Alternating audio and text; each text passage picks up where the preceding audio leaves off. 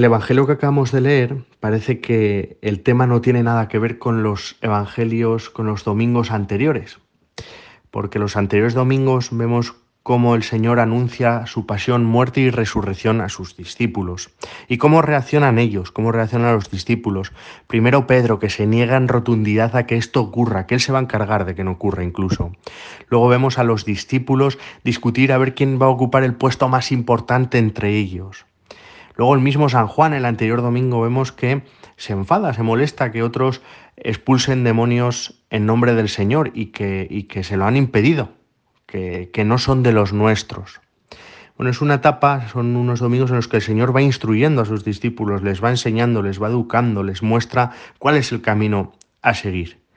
Pero es que en este Evangelio, que aparentemente no tiene nada que ver, sí que hay algo de unidad.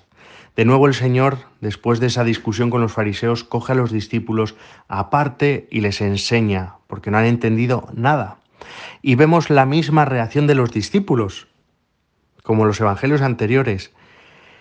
Los discípulos regañaban a los niños que acercaban al Señor para abrazarles, para bendecirles, porque siguen con la idea que el Señor es exclusividad de ellos, porque no quieren que estén cerca del Señor los que no son de su grupo. Están celosos, le hacen una burbuja al Señor y esto es lo que Él no quiere. Ciertamente el, el escenario es distinto, es Galilea. Y de repente este domingo parece que damos un salto sin venir a cuento con otro tema súper diferente, que no es el anuncio de la pasión, sino que es el tema de la familia, del divorcio, del amor, y cambia de escenario. Va el Señor con sus discípulos y toda la gente que le sigue a Judea. Tenemos que entender el contexto, tenemos que, ver que cambia de escenario, que enseña a todos, no, no solo a los discípulos, sino que Él enseña a todos. A todo el que se acerca, el Señor tiene una palabra, tiene algo que decir. Y no lo hace, estas enseñanzas el Señor no las hace desde una cátedra universitaria, desde una clase magistrales, como podemos estar acostumbrados en la universidad, incluso en los institutos. No lo hace como un profesor eh, de nuestra época, sino que Él lo hace con la vida misma, Aprovecha las circunstancias, los acontecimientos de la vida, como van sucediendo, para dar una enseñanza, para dar una palabra. Y esto lo hacía, como vemos, a lo largo de todo el Evangelio, todos los Evangelios. En nuestra vida ocurre lo mismo.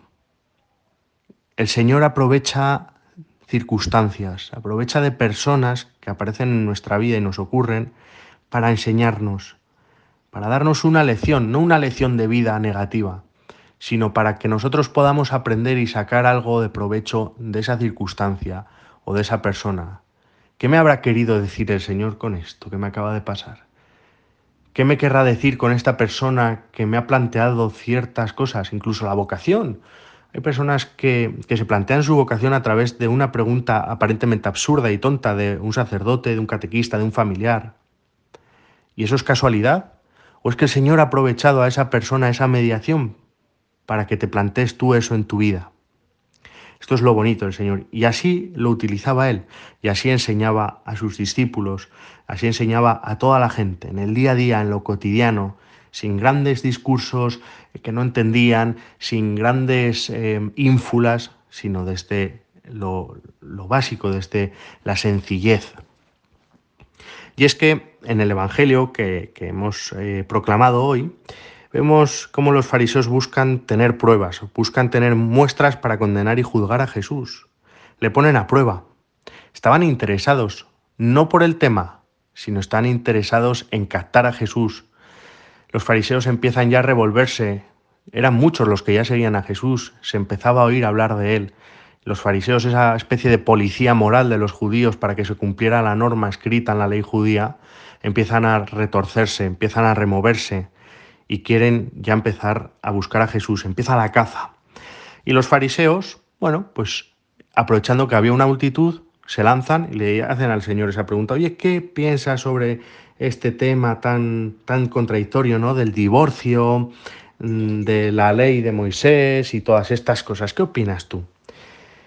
Y el Señor, pues que, no es tonto, y perdonad la expresión, les da de su propia medicina. Hace un poco, les contesta lo gallego, ¿no? Les contesta con otra pregunta.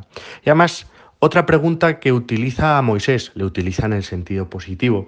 Utiliza a Moisés porque Moisés era una referencia, era una autoridad para los judíos. Y estaba cargada de, de dinamita esa pregunta, porque les pregunta, ¿qué decía la ley de Moisés? Les pregunta, ¿no? Y es que Ciertamente, la ley de Moisés permitía el divorcio, pero permitía, llegó a permitir el divorcio, parece que es contradictorio a la ley de Dios, ¿no? Que permitía el divorcio dadas las circunstancias en las que se vivían. En aquella época había muchos intereses, los, los matrimonios eran de conveniencia, que se llaman, es decir, me conviene casarme por... y eran interesados unos matrimonios, no había amor, no había amor, no había una unidad, no había una donación mutua. Y por eso dice Jesús, por vuestra dureza de corazón, Moisés permitió el divorcio, porque no le quedaba otra, porque aquello era un desastre. Y es que la pregunta que nos tenemos que hacer hoy es cómo es nuestra relación con nuestra mujer, con nuestro marido, cómo es nuestra relación con nuestro novio o con nuestra novia, ¿Cómo es nuestra relación con, mis amigos, con mis seres queridos? ¿Cómo son esas relaciones humanas?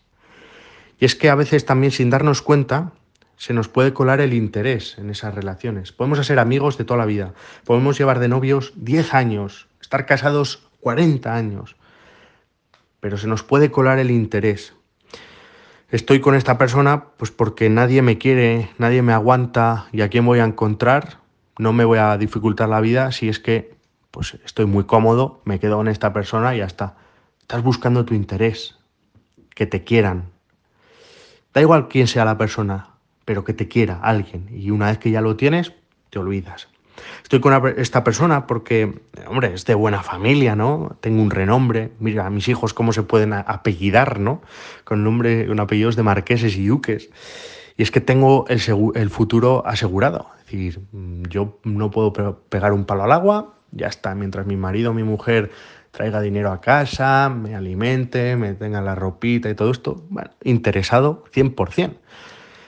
Estoy con esta persona porque podemos estar así con muchos ejemplos, pero es que detrás de esto aparentemente, aparentemente bueno, ¿no? Se esconden muchas cosas malas y se esconde un interés personal. Nosotros podemos volcarnos en la relación, oye, ¿qué tal estás? Em, ¿qué, estás bien? Venga, te compro un helado de vainilla, que es lo que te encanta a ti, y estar muy atentos y, aparentemente eh, estar muy enamorados, pero realmente te tienes que parar preguntar, ¿este amor que lo hago es por, por interés? ¿Para que yo reciba lo mismo? ¿O me doy sin esperar nada a cambio? Esa es la pregunta, esa es, esa es la revisión, el chequeo que tenemos que hacer hoy. Y es que aquí aparecen también eh, las relaciones tóxicas que se llaman hoy, ¿no? Esas, relaciones que al final intentan acaparar, intentan hacer esclavos y no hacer esposos o novios y novias libres. Esta relación no es libre y no la forman dos, sino que la forma una persona. Y esta no es la unidad a la que se refiere el Señor. Esta es buscarse llenar a uno mismo, ser solo para mí, para uno mismo. Y es que no hay entrega, no hay una donación. Y Jesús continúa este discurso, que, es tan lógico, y continúa diciendo que, Dios creó al hombre y a la mujer para unirse y ser uno, para fusionarse, para ser una misma persona. Y es que eso nos dice la primera lectura, esa lectura del Génesis tan bonito, ¿no? Dios dijo que no es bueno que el hombre esté solo, diría Aristóteles, ¿no? El hombre es un animal social, la filosofía nos dice esto, dice, necesita vivir en sociedad, relacionarse. Y es que Dios va más allá. Dice, Dios nos creó para ser con y en el otro. El mismo Dios dice que no es bueno estar solo, ir de francotiradores por la vida, en plan Juan Palomo, yo me lo guiso, yo me lo como. Hemos sido creados, y esto es precioso, para amar y ser amados. Y a eso es lo que aspiramos, ya eso es lo que ansía nuestro corazón. Y cuando consigamos esto, alcanzaremos la plenitud. El amar desinteresadamente y buscar el interés de la otra persona, el bienestar de la otra persona. Y ya no seremos dos personas en la relación, ya no seremos una persona en la relación porque estamos tan unidos que formamos una, sino que seremos tres personas. Y esto puede sonar a escándalo, pero tres personas es mi novio, mi novia, mi mujer, mi marido, yo y el Señor. Que el Señor ocupe un lugar importante en nuestro corazón y en nuestro matrimonio, en nuestras relaciones personales, de pareja, de amistad, de familia, para que podamos darle gloria y para que podamos ser felices y colmar nuestro corazón con esa plenitud de amor, felicidad y alegría que es a lo que aspira y a lo que ha sido creado.